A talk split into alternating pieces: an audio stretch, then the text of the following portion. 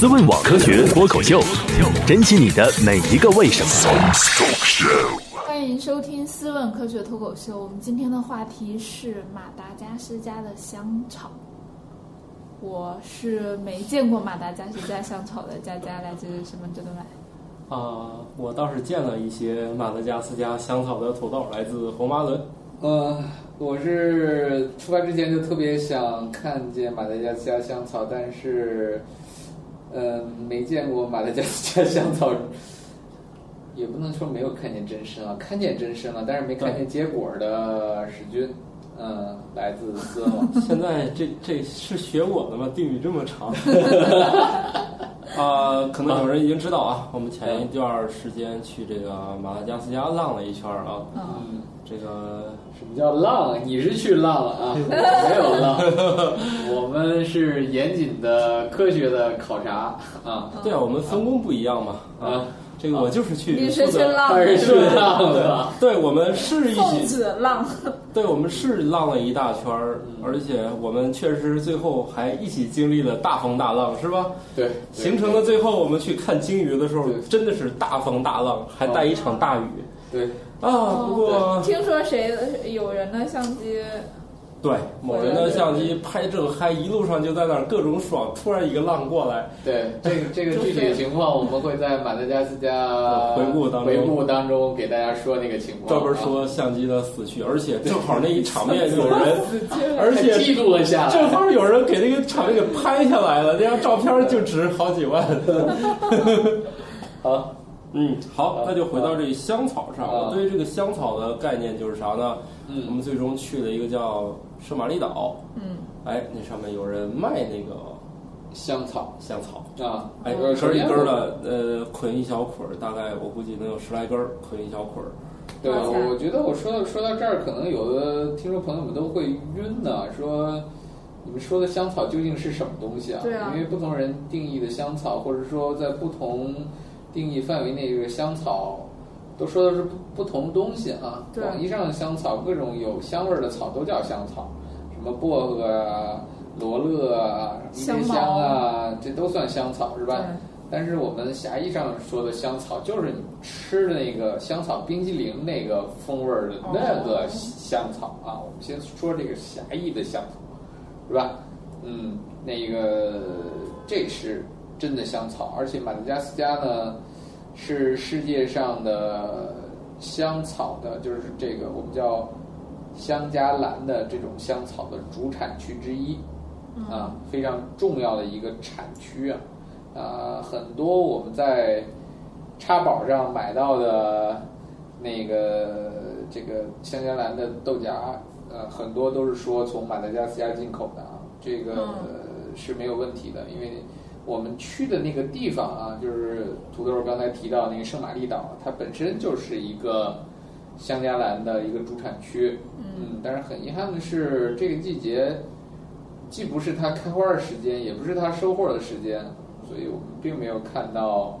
这个大片的是香格兰的生产啊，倒是在我们去过的一个酒店里啊，那个酒店的名字叫索南坡嗯啊，索南坡酒店，那里面倒是在大堂的啊，大堂的几两个柱子上啊，嗯种了两棵香荚兰，啊嗯，就种两棵香荚兰，但是上面也没有开花，也没有结果子啊，是这样一个事情。那说香荚兰，我觉得，嗯，就得看大家，我不知道大家有没有直接的接触过这种东西啊，或者说真实的使用过这种东西啊。先拿我我来在说游戏里面见过，啊，好吧，怎么是很贵的一个游里戏面？装备是吗？不就是它能补啥？我忘了是什么，就是那种做饭类的游戏还是什么之类的，就反正它是里面的一个材料。嗯，嗯，这个东西是怎么通常用在什么地方啊？通常就用在一些甜品里面，比如说蛋糕，嗯比，如说冰淇淋，冰激凌啊，比如说巧克力嗯啊，这里面用的比较多，特别是用在冰激凌里面啊。冰激凌里面是有一个叫香草味儿的冰激凌啊，嗯这香草味儿冰激凌其实是世界上出售量最大的一一款冰凌口味儿啊，大概能占到所有冰激凌销量的四四分之一啊，也就是百分之二十五，将近三成这个样子啊，非常大的一个占有量啊，远远多于其他我们可以想象的口味儿，像什么呃草莓、巧克力，嗯呃蓝莓这些比这些口味儿要多得多啊，哦基本上是一个最大的最大宗的这么一口味儿啊。但是我记得在我的小时候啊，就对香草其实是怎么说呢，是抱有敌意的，因为我觉得这东西就是人工香精调出来的味儿，哦，因为从来都没有见过嗯，是香草是长什么样儿，是吧？对，那你比如说你吃草莓冰激凌的时候，你起码知道草莓长什么样，对对是吧对对然后你吃巧克力的时候，你也知道，虽然不知道巧克力长什么样，但是你至少知道巧克力也是一个东西，是吧？对，啊，那你吃其他的口味儿的，像像这个蓝莓啊的什么之类的，那你也知道它是什么东西，但是这个这个这个香草就特别让人费解，就是一种很神奇的、很飘忽的、甜甜的、香香的，嗯很像这个奶油又不像奶油的这样的一个一种香的香的东西啊。嗯我还特别记得小时候最开始时候，在自己家里面会自制那个冰激凌，就有那个冰激凌粉哦啊，有一对，种现在也有，啊，就拿那个冰激凌粉来冻冰激凌嘛，嗯是就是在在冻的过程中还要不停的搅拌嗯，啊。那那个冰激凌粉呢，就是有浓浓这种香草味儿啊，它就是很类似于一种比牛奶味儿更香甜的一种味道啊。现在想想就是香草味儿，而且那个配料表里面写着大大的一个成分叫香兰素啊。哦这香兰素呢，其实就是香草香草这个风味儿的一个核心了啊。当然了，那时候掺进去香兰素啊，就是化学合成的啊，并不是真正的这种香兰素。好吧好，那说到这儿，嗯，其实我们就应该说一下这个叫香加兰的它的真身啊，它的真身其实是一种，其实是一种兰花啊，它也是一种兰花儿它是什么？啊，它名字就叫香加兰啊。那这个作为香料用这种香加兰，实际上是原产于美洲的。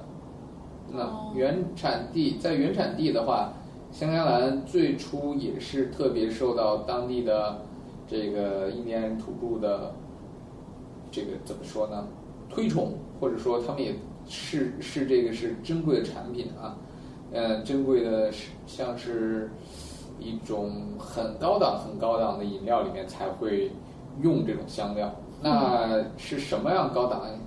饮料呢？通常是这个饮料是这样调的啊，要放香草，然后要放玉米发酵的玉米，然后要放巧克力，然后呢还要放一些红土，然后呢就把这些东西和在水里面，然后搅和搅和到产生丰富泡沫为止，哦然后一饮而尽。那红土也一饮而尽。对呀、对呀、对对，这个是这样个的。感觉风 这个味以有点前香草的奇怪服用方式有点诡异，啊对，这就是当时呃最初的这个香草的食用方法啊。现在想想，嗯、这个是挺诡异的啊。所以当最初的欧洲殖民者对这种饮料的评价，就是说啊，这个和那个嗯喝那个就是饭店那个泔水差不多啊，就是有这种感觉。 啊，呃，所以，哎呀，这个没办法说啊，这个因为很多地区的这种特殊的饮食确实是存在的，比如说，那我们还有很多地方存在着像这种叫臭肉、酸肉这样的特殊的饮哦食，是吧？啊，那这个还有世界上还有鲱鱼罐头这样神奇的存在，是是吧？对啊那那不能说。那个就很奇怪，相对于鲱鱼罐头来说，这个已经很好了，是 吧？已经是，起码人家还是香的，是吧？对对对对对，啊啊，像鲱鱼罐头那种杀伤力巨大。我觉得鲱鱼罐头简直就是前些日子直播节目必备。啊大家都直播吃那对，啊个。好多人直播吃。但是我觉啊得那玩意儿直播，它有个问题就是，如果大家都没闻过那个味儿，始终是不能感受它的杀伤力。啊是是，就是反过有人跟你说他正在吃一坨什么什么，你是想不出来他到底有多对，你你想说什么什么什么？不是那个，不是那个，不是人的那个，就是说，哎，比那但个是动物的也受不了。啊我对，关键是你就，其实就跟那个没吃过榴莲，有人说我给你们直播一次吃榴莲啊，嗯很多人也不知道吃的是啥对。对就所以啊，建议大家还是去找一个鲱鱼罐头试一下， 对，要不看别人直播，始终不知道为什么要直播这种东西，对对对对必须闻过一次才知道。 对对对对对对对，呃，我倒是很好奇他们如何得到的鲱鱼罐头啊。通常来说，这个嗯这东玩西意是儿不让空运的是的，我啊看淘宝上面有卖的，但是卖的是俄罗斯产的那种嗯啊鲱鱼罐头。啊！怎么会是俄罗斯产的？ 对，我这也也不不懂。对呀、山咱寨版的咱一生也吃不了几回这个，建议吃原版，是原版啊，一定要一定要买瑞典的，一定要买瑞典的。哇塞， 这个山寨版本就不一定是那个味儿了估啊，计可能能从正规的邮政渠道，就是正规进来也可能。啊，应该是，但是这种大量携带不太可能。对对对对，对这个太可怕了 啊！万一爆一盒，万一在你的行李中抱一盒，整个机舱就完蛋了。对这个场面不敢想，实在是太美了。好，那说回来就说这个呃香香兰的事儿。那最初虽然吃法很奇葩，但是很快就改进了啊。嗯，这香香兰很快就被这个欧洲殖民者啊拿走了以后，然后呢，跟也同样原产于美洲的可可，哦啊，可可，嗯，也就是巧克力啊嗯，它们俩结合了，然后呢，再加上了牛奶，加上了糖，那就是我们今天吃到的巧克力了哦，啊。当然，在这之前也有一段时间是喝的这巧克力啊，液体状巧克力啊。经过这么段时间的演化，就变成了这个我们叫可可这样，就不是可可，我们叫巧克力这样的东西啊。嗯那今到今天。其实有很多的巧克力里面，香草也占有了非常非常重要的这个地位啊，特别是在那些白巧克力里面啊，哦呃，白巧克力白里面色的那种因为白巧克力它已经完全脱去了可可粉，只有可可脂，所以它的很大的一部分风味儿其实来自于这个香亚兰，或者说我们叫香草。啊，那香草另外一个方向的发展就是后面后面出现了冰激凌嗯，啊，当然在冰激凌之前，它已经添加到牛奶里面了。其实啊，这个牛奶这个事儿啊，牛奶的运输还有一段儿黑历史，这个黑历史在美国啊，美国当时呃很多这个叫什么呢？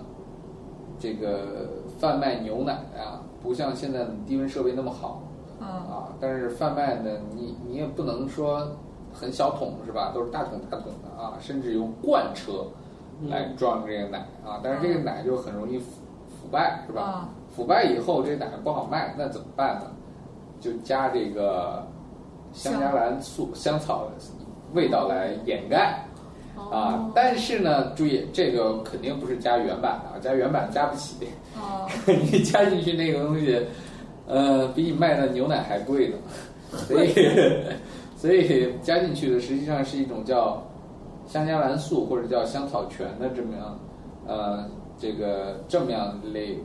化学物质啊哦，这个化学物质就是有很浓烈的香草气味儿，然后加进去以后，基本上就把牛奶那个坏味道盖住，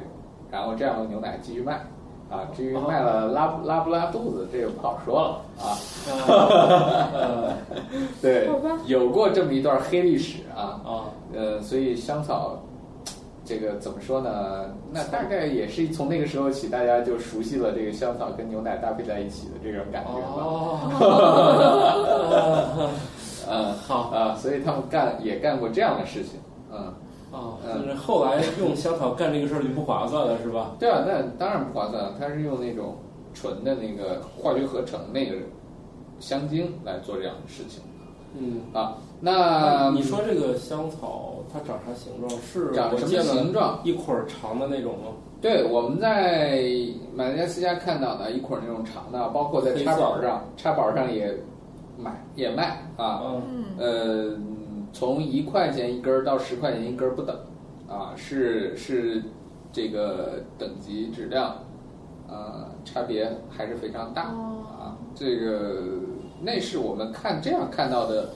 其实都是干制品，嗯，都是已经经过干制和发酵的啊。实际上，新鲜的这个香草的果子啊，特别像香蕉，哦特别像小香蕉啊，一个挂在藤子上的小香蕉，这样的果子啊，那这样的果子是，其实怎么来呢？我们还是把香草的这个生产过程说一遍啊。嗯那香草为什么这么贵呢？啊，主要是两方面原因，一个是难于让它长出来，一个是难于让它发酵，啊，这两个事情其实其实是就决定了香荚兰它最终的价格啊。为什么说难于让它长出来？因为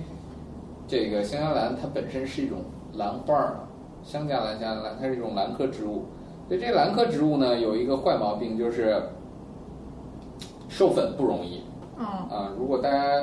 家里面有那个养过蝴蝶兰的话，你会发现你你家的那个蝴蝶兰从来都不结果子，嗯，你种的再好的都不结果子。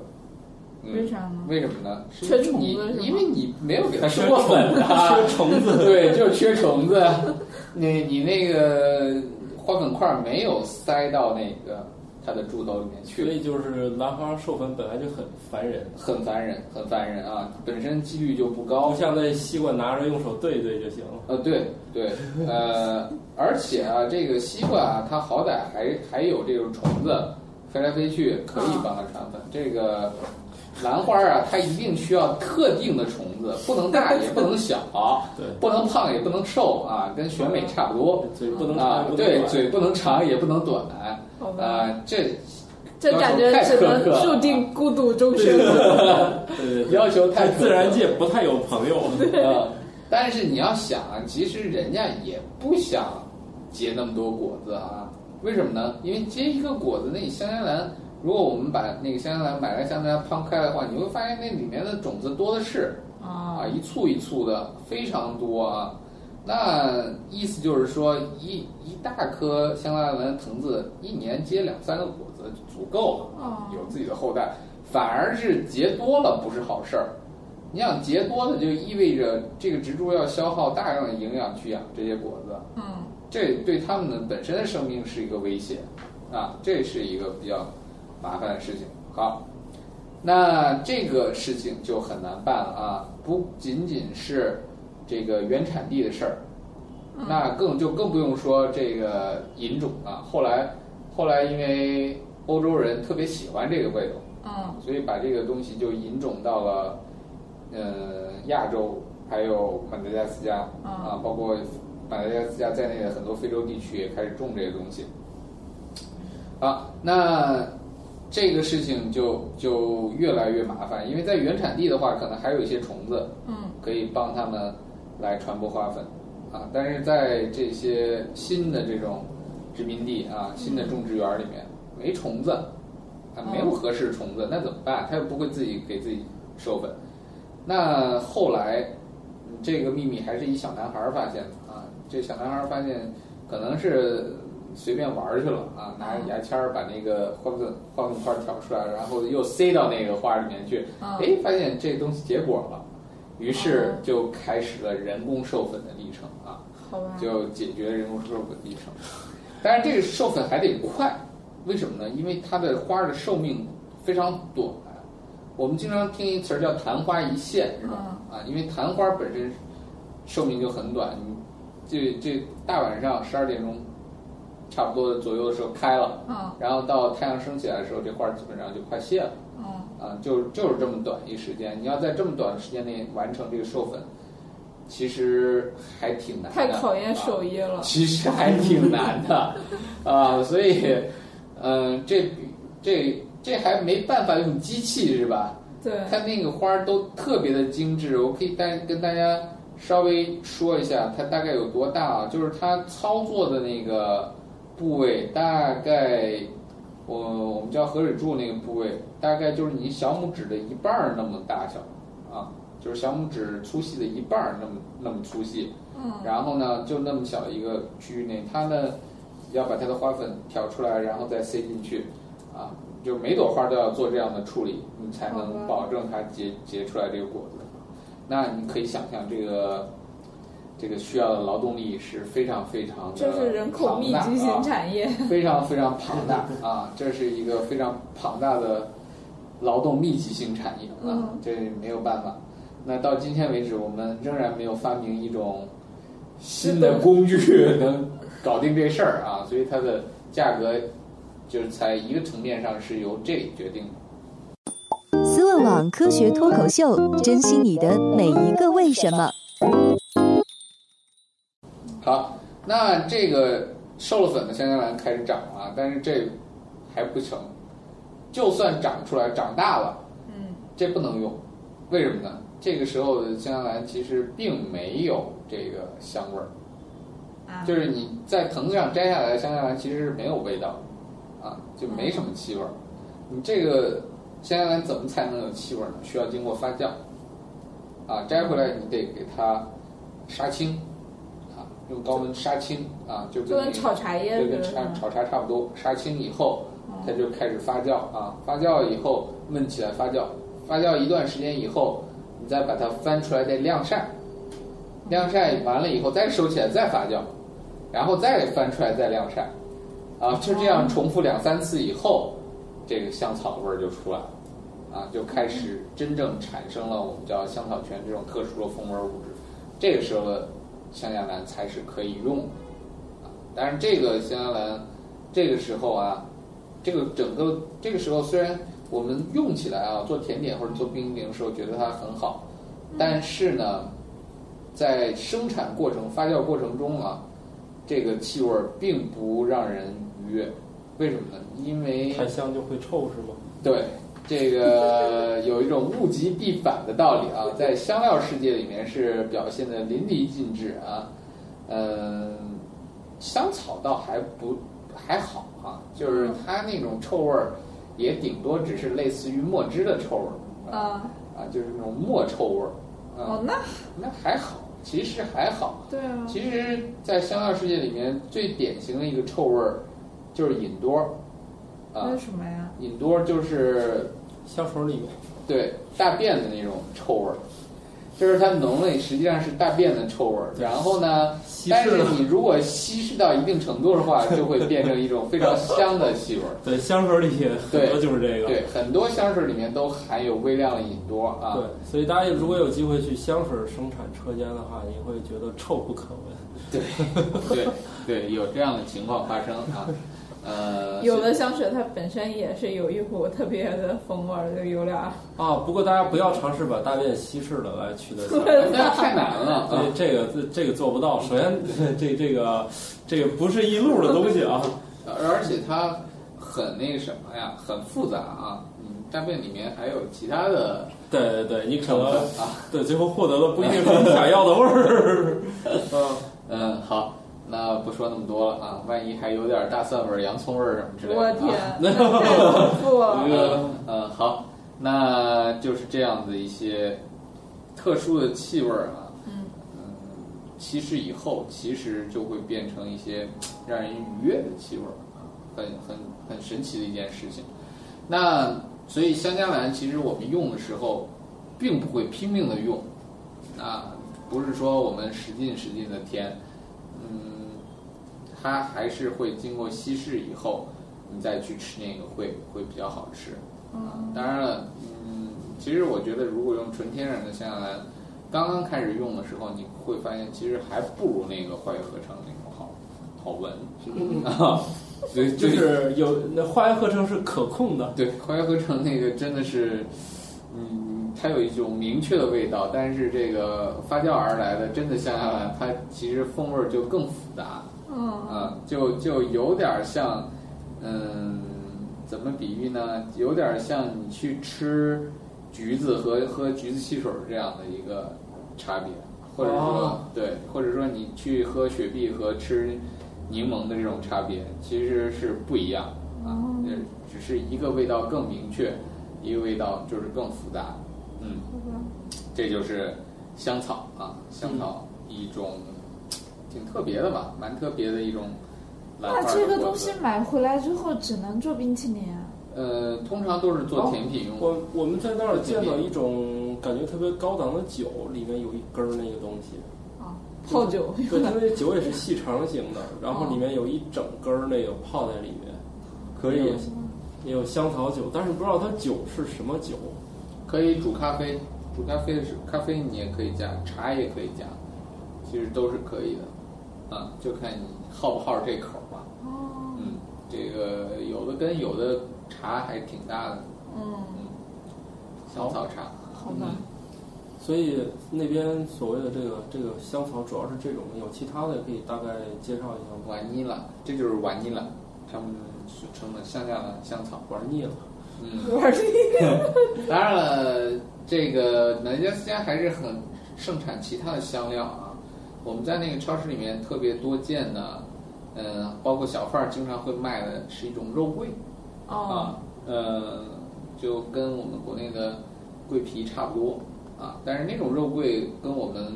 就是国内的肉桂并不是一个物种，嗯呃，因为国内的肉桂明显看那个桂皮比较厚，嗯啊，，对很，厚实啊。那它的味儿也比较的冲啊，吃起来还有略略的苦味儿嗯啊。那这种通常是用作炖肉啊、嗯卤菜啊这样的里面。那在马来西亚看到的通常是那种比较细腻的、薄的嗯，那个肉桂呢，其实正名应该叫西兰肉桂。啊，西它是原是其实是主产于斯里兰卡，啊，西兰肉桂。这西兰肉桂呢，它的苦味儿会比较淡，然后甜味儿比较多，嗯呃，同时也有一定的这种花香的这种成分存在，所以它更适合呃出现在甜品里面啊。哦所以欧洲人呢、啊特别喜欢把这个肉桂磨成粉啊，放在这个蛋糕里面啊、咖啡里面呀、啊，就好像这是样。好像那个星巴克会提供那个肉桂粉，对对对对对，那那个肉桂粉就应该是那个西兰肉桂的粉啊，它是偏甜的啊。是我想这样起的那个牙膏它也有肉桂味儿了，啊对，对，其实西兰肉桂如果吃习惯的话，并不让人反感啊。那个肉桂的糕点其实还还挺好吃的，当然是如果是我们东方人的话，第一口吃这个东西的时候，肯定会觉得很奇怪，妈呀，这明明是卤肉， 出现在卤肉味儿冰淇出淋现在蛋糕里。或者说说卤肉汤打翻到咖啡壶里了，啊嗯，这个有这样的一个错觉啊，但实际上它的原始用途就是这样子的。那不管是他们肉桂，还是桂这个西兰肉桂，它都是从这个这些植物的就树皮上剥下来啊，经过干制以后就变成那种小卷儿。嗯，那在马达加斯加的话，如果大家有兴趣的话，可以去买一点那个西兰肉桂。西兰肉桂在那边还挺便宜是的啊吗，？说实话还挺便宜的啊，一把一一小把的话，嗯，大概四五根儿的状态的话，大概合人民币也就是十块钱左右，可能都不到十块钱啊哦，这个样子还是还是很划算的。嗯啊，那边的这个物价还不是很贵，嗯，大家遇见这个小贩儿，差不多就买了吧。对生活不易啊。去超市也可以买啊。但是这种对东西能够带回国吗？嗯，如果是干制品包装好的还是可以嗯的啊啊，当然是你要说，嗯，普通的这种，呃，这个动植物制品，特别是种子的话，是，特别是活的植物体是不允许带入境的啊，因为这个通常是隐藏着很多。比如说，可能引发入侵的物种啊，或者说它本身上面还带着各种病毒啊，哦，是，呃病菌呐、这样的东西啊，特别是木材，实际上是严格禁止入境的啊木材，嗯，就是这个问题最多。各种木材，对，因为各种木材里面隐藏的危险其实远远多过这些调料啊啊！那你想，木材里面如果不申报、不报关的话，私自走私进口的，很可能夹杂着某些危害林木的这些害虫嗯啊。如果一旦扩散开来，那是很可怕的啊。那当年就是因为这个，我们从从这个欧美进，特别是美国啊，进口这个机器设备的时候，嗯有很多这种叫美国白俄，嗯啊其实就混杂在这个它外面那个木木质的那个包装架上面，哦嗯外包装上面就混了进来，混包括松菜松菜线虫也是这样子啊，就是对我们国家这个林业就造成了很大的这种打击啊，还包括天牛也是，也是有很多危害性比较大的天牛也是都这样进来以后，对这个危害是非常非常大，啊这是一个大家需要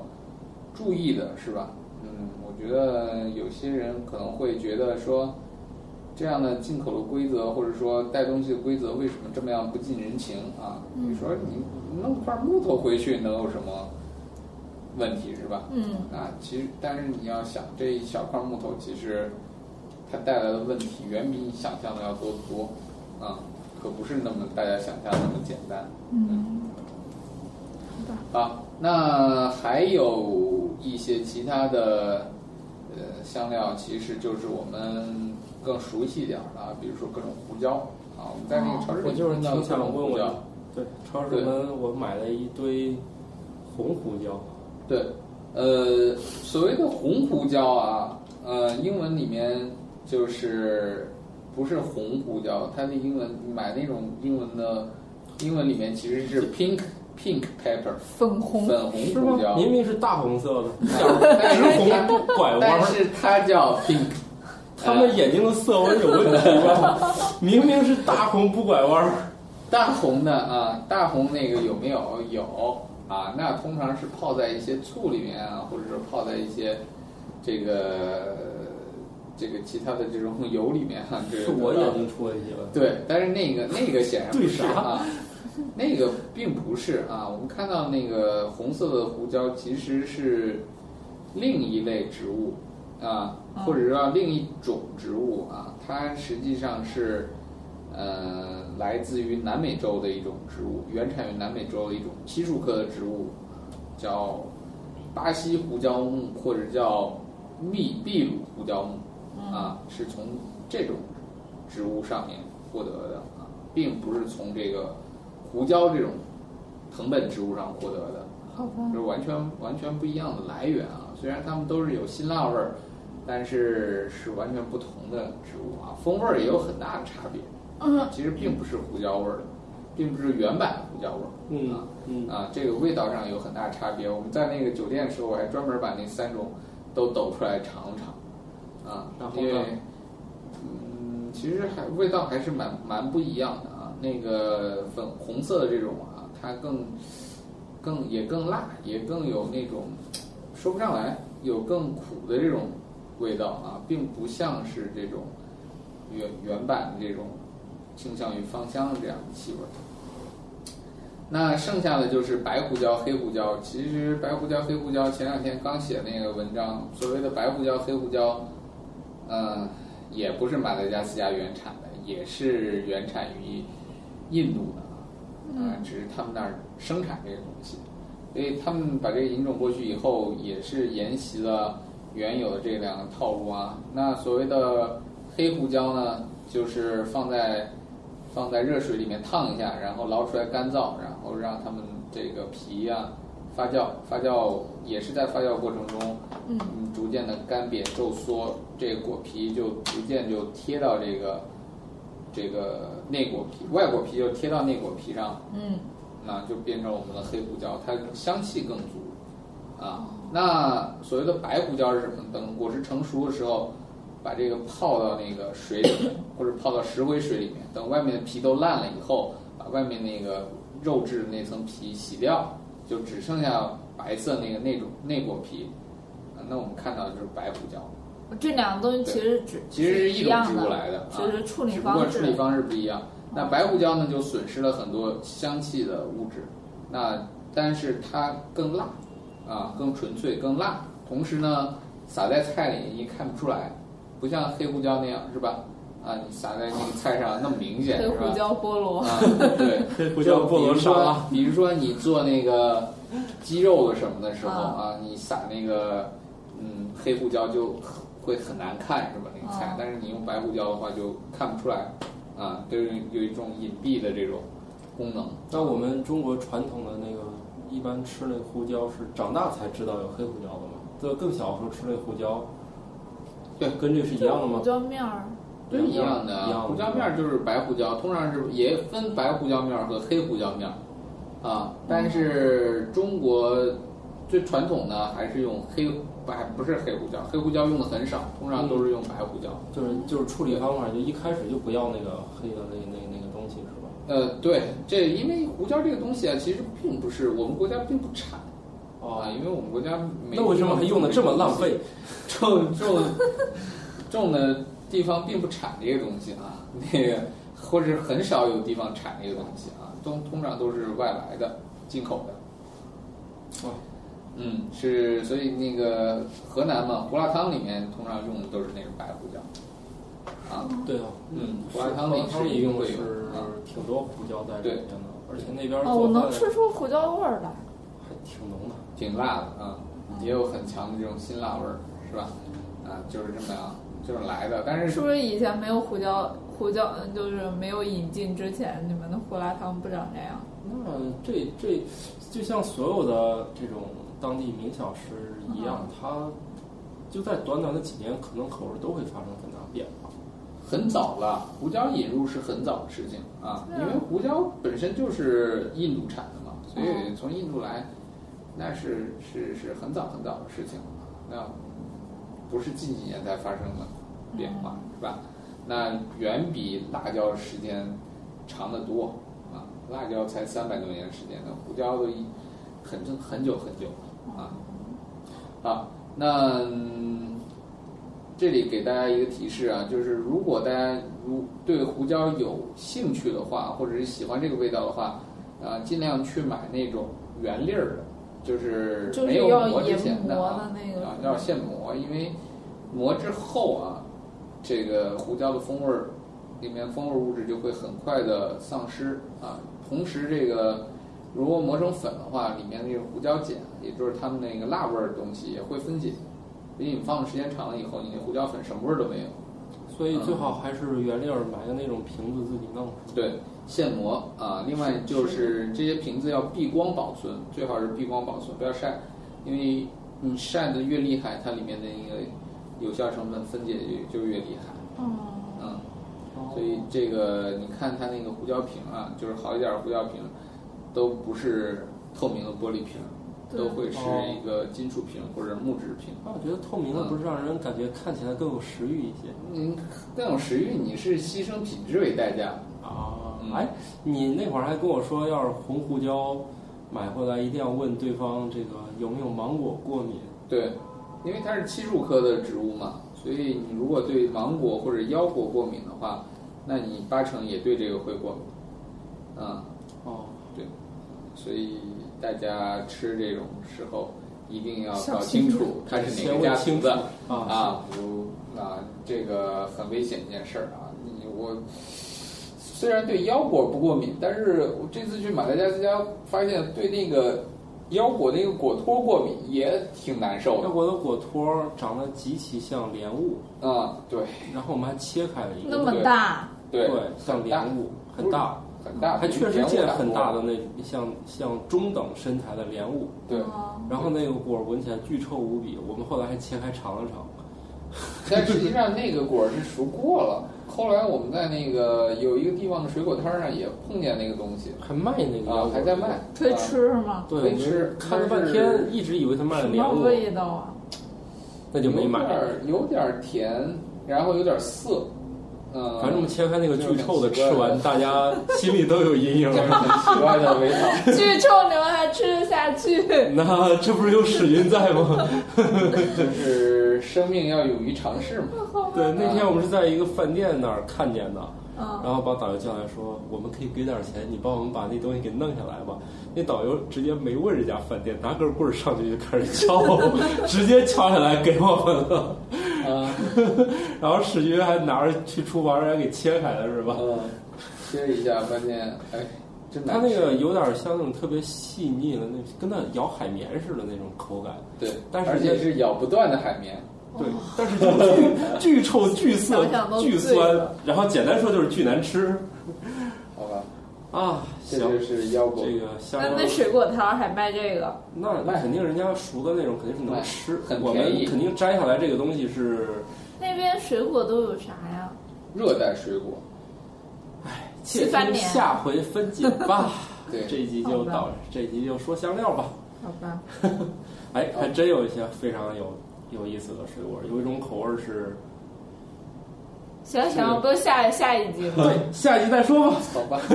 好，拜拜拜拜拜拜。思问网科学脱口秀已在各大主流音频平台上线，每周二上午六点准时更新。可在微博和微信公众号搜索“科学脱口秀”与我们留言互动，也可以加入我们的 QQ 群幺三六六幺零幺八三。在 Podcast 上的评论盖楼每新增五百条，会放出某主播或嘉宾特别节目，期待你们的努力。干巴爹！如果想确保留言被念到，可打赏任意金额到我们支付宝账号“科学脱口秀全拼 ”at gmail.com。如果你想和主播们前往地球上最生机勃勃的地方一起旅行，请在微信公众平台账号搜索“思问网”三个字并关注。我们致力于打造一个科学自然爱好者的乐园，带领更多人用科学的目光感受自然的美妙。思问网，珍惜你的每一个为什么。